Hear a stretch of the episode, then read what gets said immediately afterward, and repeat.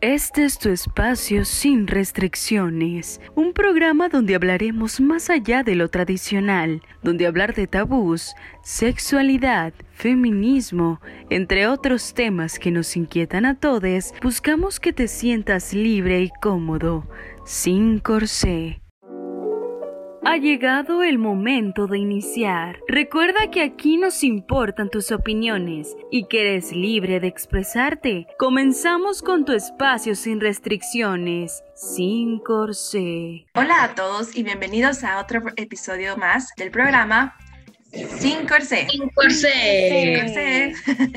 el día de hoy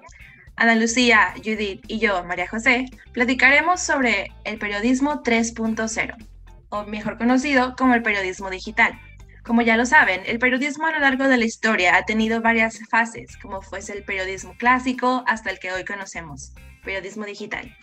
Vamos a hablar sobre las ventajas y desventajas que como comunicólogos o futuros comunicólogos viviremos o se presenciarán debido a esto. Empezamos. Pues, compañeras, no sé qué opinan ustedes, pero pues desde mi perspectiva, creo que el periodismo 3.0 ha evolucionado hasta el, punto de ser como que un facilitador. O sea, creo que es algo más bien positivo. O sea, no le encuentro muchas cosas, al menos yo de manera personal, como negativas a ese tipo de periodismo, debido a que Gracias a esto, más personas nos enteramos de más noticias de lo que ocurre en todas partes del mundo, como que el periodismo ya está súper globalizado y nos enteramos fácilmente, gracias a las redes sociales también, de todo lo que ocurre en todas partes del mundo. Entonces, creo que más información, pues, en general es algo bueno. ¿Ustedes qué opinan? Yo creo que, o sea, sí como mencionas tú, es algo bueno porque, pues, si nos remontamos o sea, literal, años, años atrás, solo era como una fuente, por así decirlo, lo que, lo que se conocía y lo que se hacía, se pues imprimía o no sé, pues lo que ponían en, en los periódicos. Y ahorita siento que ya podemos como pues buscar o recopilar de varias fuentes, o, ya, o sea, ya hay más como opciones en donde poder, donde nos podamos informar y no nada más como una sola, como hace muchísimos años que también a veces las únicas fuentes eran entre los vecinos metiches o no sé. O, ¿Tú qué opinas, Judith? Sabes que creo que, o sea, la como la novedad de este, de este nuevo periodismo, o sea, y lo padre es que comenzamos como con la participación ciudadana, ¿no? El estar como, o sea, de que nosotros también podemos opinar acerca de algún suceso que y a lo mejor nos sale en los medios tradicionales que conocemos. O sea, lo padre es el que tú mismo puedes informar a los ciudadanos y mantenerte como una fuente principal para ellos. Y como dicen, o sea, justamente del, del periodismo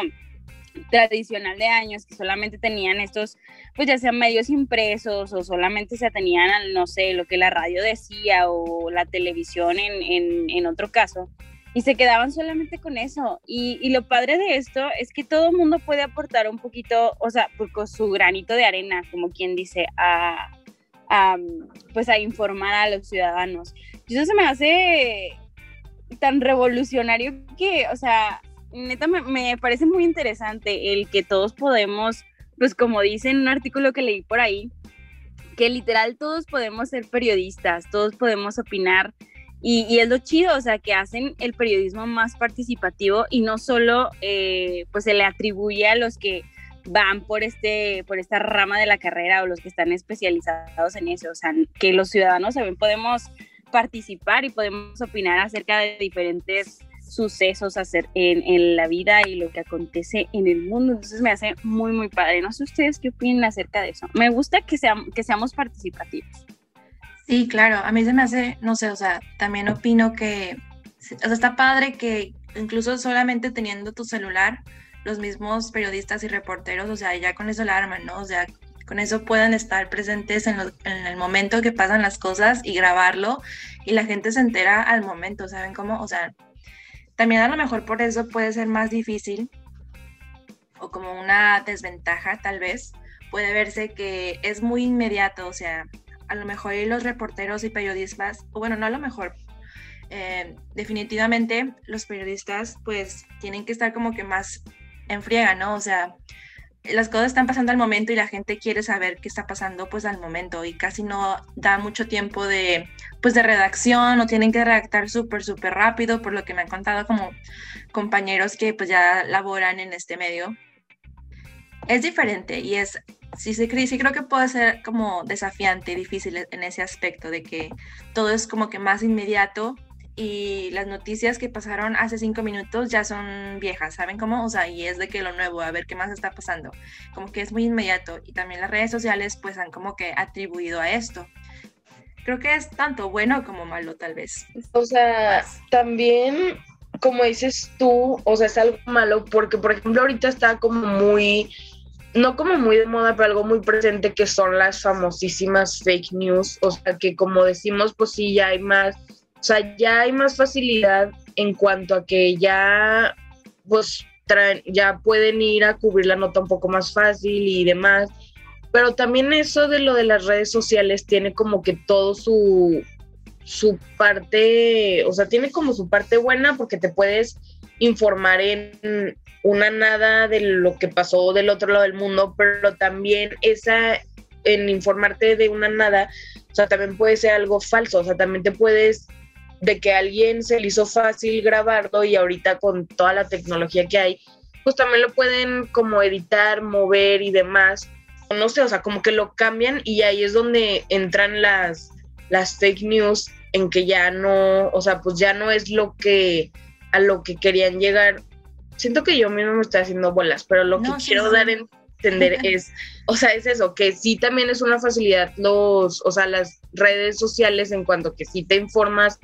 luego, luego, pero también la misma gente que va comentando, o sea, como dices tú, pues si todos quieren ya hacerle el papel de periodistas, pero pues sí también hay que tener como cuidado en que se informa, porque pues obviamente sí hay gente que se cree todo lo que ve, o sea, mi abuela es de esas personas que se cree todo lo que le mandan, las tías, las mamás, o sea, entonces sí como que siento que hay que tener como cuidar, como dicen, esa delgada línea entre lo que sí es verídico y lo que pues nada más lo inventaron como para crear ahí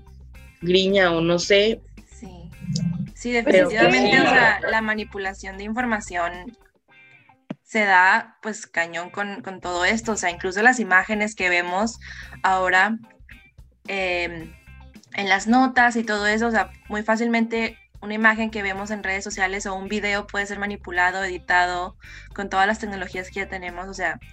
sí está, sí está cañón, o sea,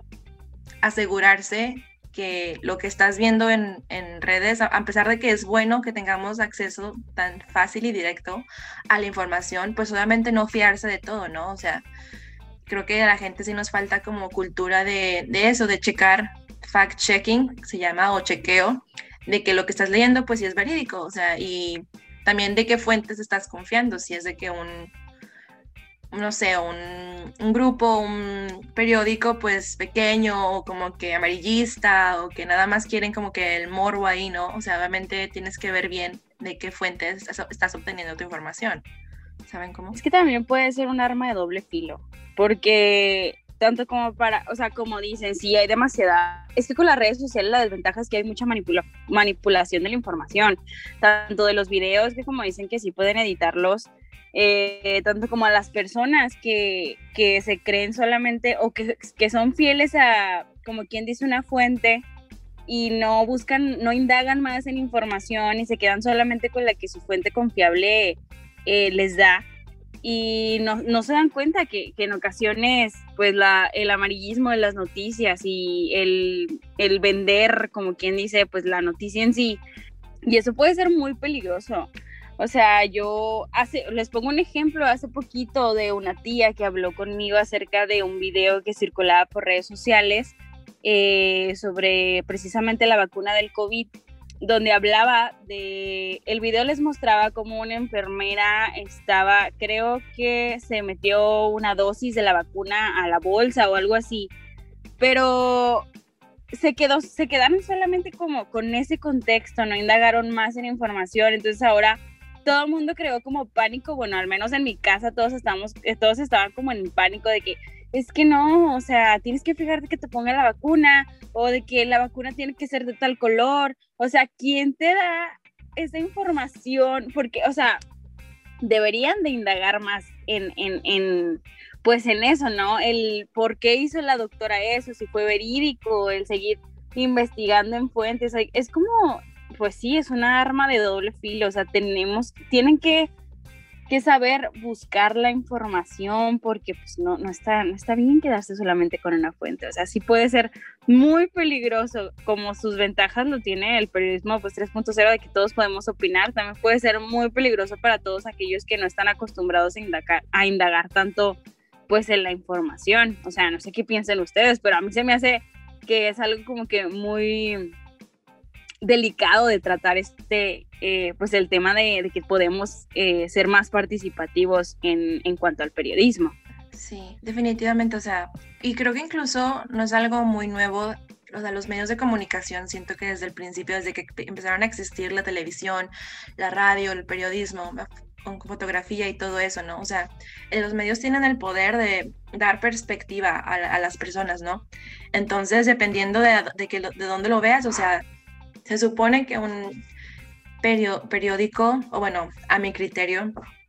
eh, un periódico de fiar, o sea, debe verlo desde todos los puntos, o sea, ¿no? O sea, de que debe darte perspectiva amplia, o sea, no solamente desde una, de una persona, o sea, imaginen de que un, un programa, un noticiero, o sea, el camarógrafo pone de que algunas imágenes, pero no, no ves que, no ves el contexto, pues. Entonces sí creo también Em, concuerdo contigo, Judith, o sea, las personas debemos como ciudadanos eh, participativos, además de ser participativos, o sea, comprometernos a, pues sí, a tener como el contexto más amplio, no sé, o sea, yo creo que todos deberíamos querer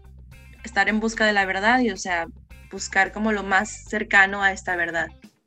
Sí, o sea, por ejemplo, como menciona Judith, o sea, es un arma de doble filo, porque, por ejemplo, ahora que dice lo de las vacunas, o sea, ¿cuánta información no vimos que la gente empezó a decir que si unas vacunas tenían chip y que si unas vacunas no sé qué y que si esto y que lo otro? Y que por esa desinformación mucha gente no se quería vacunar, que porque si traían no sé qué cosa y que esto y que lo otro, o sea, por eso les digo, es un arma de doble filo el que sí te informan luego, luego, o sea, también el video de la señora que,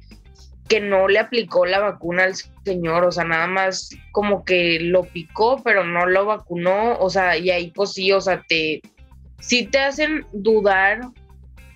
o sea, como que te hacen crear dudas, pero... Sí, o sea, eso es peligroso, o sea, causan pánico en las personas y engaño.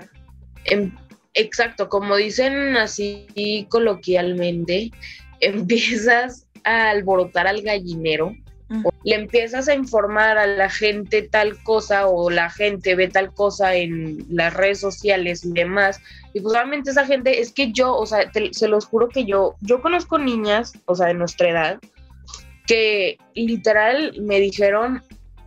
o sea, y dijeron que no se querían poner la vacuna, que porque quién, que porque traía a lo mejor un chip. Y yo dije, válgame Dios, ¿en dónde viste eso? O sea, por favor dime que, o sea, por favor, no, o sea, yo no podía creer el, el comentario tan, tan poco inteligente que me acababan de decir.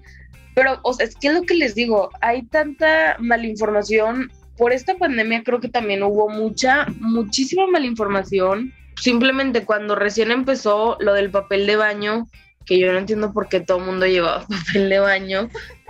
O sea, eso fue un de que, pues, ¿por qué? O sea... Sí, o sea, pues yéndonos como a el porqué de esto, o sea, el por qué la gente no indaga, por qué la gente no, no investiga o no va como que más a fondo a qué está pasando. Yo considero que una de esas razones, no sé, no sé si opinan igual que yo, pero es que algo que trae el periodismo 3.0 con toda esta inmediatez y de que todo lo que está pasando al momento lo vemos sabemos de eso, es que hay muchísima información, o sea, hay muchísimas notas, muchísimas noticias, o sea, es una cantidad abrumadora de noticias. Y creo que incluso yo lo he vivido este último año, o sea, que todos los días es ver de que un chorro de notas en redes sociales o en periódicos o en, pues no sé, en internet, en la tele, en la radio, en lo que sea. Y pues es muchísimo, es muchísimo, muchísimo como procesar y siento que causa, esto causa que la gente como que se arte de ver tanta cosa, sobre todo si son noticias pues tan malas, no sé, o sea, por ejemplo en México que vemos todos los días notas de pues mujeres desaparecidas, mujeres violentadas, y así es todos los días y pues obviamente llega un punto en el que pues te hartas y te, te abrumas y este, esta famosa palabra de burnout de todo lo que está pasando, ¿no? Entonces creo que eso sí llega a influir sobre todo a, a las personas que pues no se dedican a, la comunicación o al periodismo, que pues les hace fácil, ¿no? De que no, no, me, no me entero o, nada más leo las, las, los títulos de las notas y con eso me quedo, ¿no? O sea, no indago más porque pues estoy harto de ver noticias malas o tanta noticia y pues no sé. Creo que eso definitivamente ha sido un factor clave al, y puede verse como una desventaja a que hay demasiada información y tal vez eso, eso afecte a, la, a que esta cantidad, de que hay tanta cantidad, pero la calidad de esta información que recibe la gente. Pues es que también podría ser, o sea, podría influir la manera en la que tú procesas la información, ¿no? O sea, tú como, eh, como les decía, que todos podemos ahora pues, ser periodistas con este periodismo 3.0,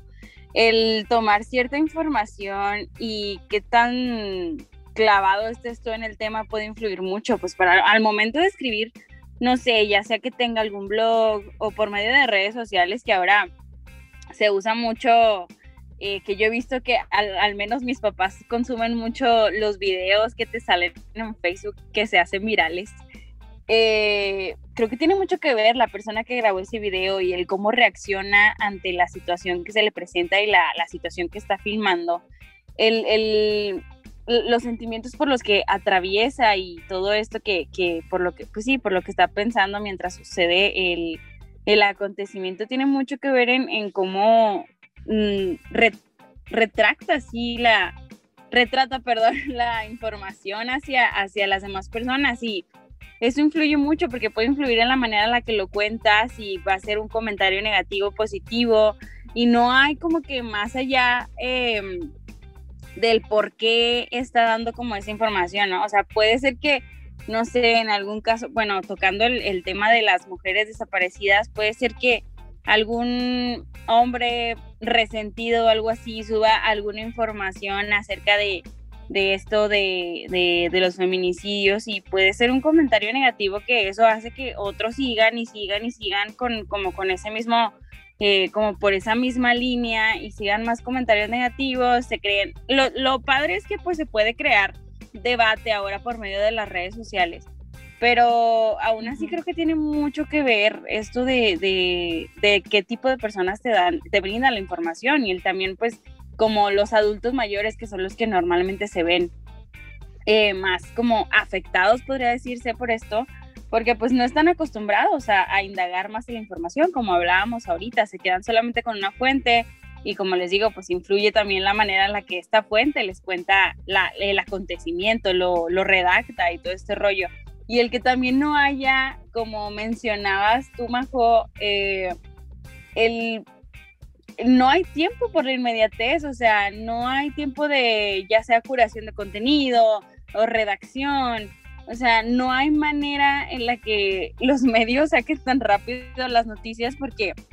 con esto, pues como todos nos convertimos en periodistas, sacas una nota sin tener información eh, tal cual, pues redactada por alguna fuente principal, sino simplemente pues a tus ojos y lo que viste en el suceso. Eso puede ser muy peligroso, como, como decíamos, pues es que es un arma de doble filo al no saber con certeza lo que está pasando, entonces creas como que estas fake news de las que hablábamos, que se van y se va compartiendo, se va compartiendo, se va haciendo viral y al final pues no sabemos eh, cuál información es verídica. Entonces, sí está como que muy, mm, pues es que hay, hay, muchos trucos dentro de este periodismo, aparte de las, de las ventajas de lo bueno, pues también hay muchas, muchas, muchas cosas malas acerca de, esta, de este periodismo. Sí, como que la línea entre libertad y libertinaje está, está muy, es muy delgada, ¿no? Sobre todo en estos debates que dices que hay en, en, redes sociales, o sea, te ponen una noticia, un hecho, y la gente como que, pues por esta misma facilidad de comentar si estás de acuerdo o no, o sea, como que la gente cree que puede decir de que, no, pues yo creo que no es verdad, aunque pues ahí te ponen los hechos y los datos crudos y, duros, perdón, y ahí están, pero la gente sigue diciendo de que no, pues es que yo escuché a mi vecino diciendo esto y pues no creo. Entonces sí está, sí está cañón, como que eso le da todavía más responsabilidad a los periodistas a asegurarse que dan información de calidad y que la gente, aún a pesar de todo esto, puede seguir yendo a los medios, a los periódicos, a pues ver cuál es la, cuál es la verdad, o sea, qué es, qué sí es, qué sí pasó, qué no pasó, por qué y todo esto. Y de hecho ahorita que Judith menciona lo de que sus papás consumen mucho lo que son videos, yo por ejemplo, eh, ahora en, en, la semana pasada me estaba en, en Instagram y me acuerdo que me salió un video de este chavo que se llama Roberto Martínez, que también hace podcast y demás, en donde ellos sacan, bueno, que el que habla con el que es Jacobo Wong, pues ya ven que se hizo muy famoso lo del video de Samuel García, en donde él decía que la gente que ganaba nada más 50 mil pesos era feliz y que el sueldito y que no sé qué. Pues bueno, después, o sea, este chavo dijo, no, es que un, como que un troll o alguien de, pues, de otro partido, no sé, nada más quiso sacar en contexto esa, ese fragmento, como que él dando a entender que la, o sea, que él se refería a la gente, o sea, cuando pues, no se refería a la gente, se refería creo que a los políticos, o sea, que ganaban eso, o sea, no, al, no a la gente. Y pues bueno, amigos, ya vamos llegando al final de este episodio. Como conclusión, ¿qué opinan, amigas? ¿Bueno o malo el periodismo 3.0? Yo en lo personal considero que debe haber como un balance, ¿no? O sea, hay cosas tanto buenas como malas, o sea, la tecnología es nuestra amiga, o sea, no es algo que nos debe perjudicar, pero eso obviamente debe haber como que un balance Em, o sea, gracias al periodismo 3.0 tenemos videos, tenemos más inmediatez, tenemos más diversidad en la información y pues esto es algo bueno, simplemente debe haber, sigue, debe, seguir habiendo periodistas con ética y valores que nos prometan pues darnos como la verdad de los hechos. Yo opino que como dices tú, concuerdo o coincido como se diga, totalmente en que hay, debe de haber un balance porque si hay como lo, pues sacamos todo lo que puede ser tanto ventajas como desventajas del periodismo 3.0, pues creo que sí es, tiene que haber un balance en esto. Y sí es un tema muy interesante, pero pues creo que sí coincidimos en, en eso de que sí tiene que haber totalmente un, un balance en esto sí, el saber utilizar las redes sociales y saber los peligros que conlleva eh, también la desinformación, porque pues no está bien solamente quedarse con, con una fuente, está súper padre que todos podamos ahora, como, como les decía, ser periodistas y tener la inmediatez de las noticias y conocer como lo que hay y lo, y lo que acontece en el mundo, que muchas veces no se nos presenta en los medios tradicionales, pero pues también hay que saber eh, usar, hacer uso de esa información y de las tecnologías que tenemos, como los blogs, los teléfonos y todo ese rollo. Y pues no crear más, como quien dice, desinformación y caos entre la multitud, que pues es lo que a fin de cuentas queremos evitar. Y pues nada, creo que sería todo por el momento. Esperemos que les haya gustado este podcast. Ya estoy despidiéndome yo aquí como host, pero espero que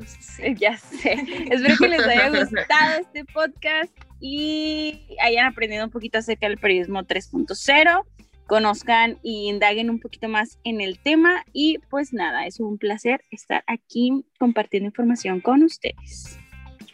Síguenos en redes sociales y pues nada, nos vemos a la próxima. Bye. Bye.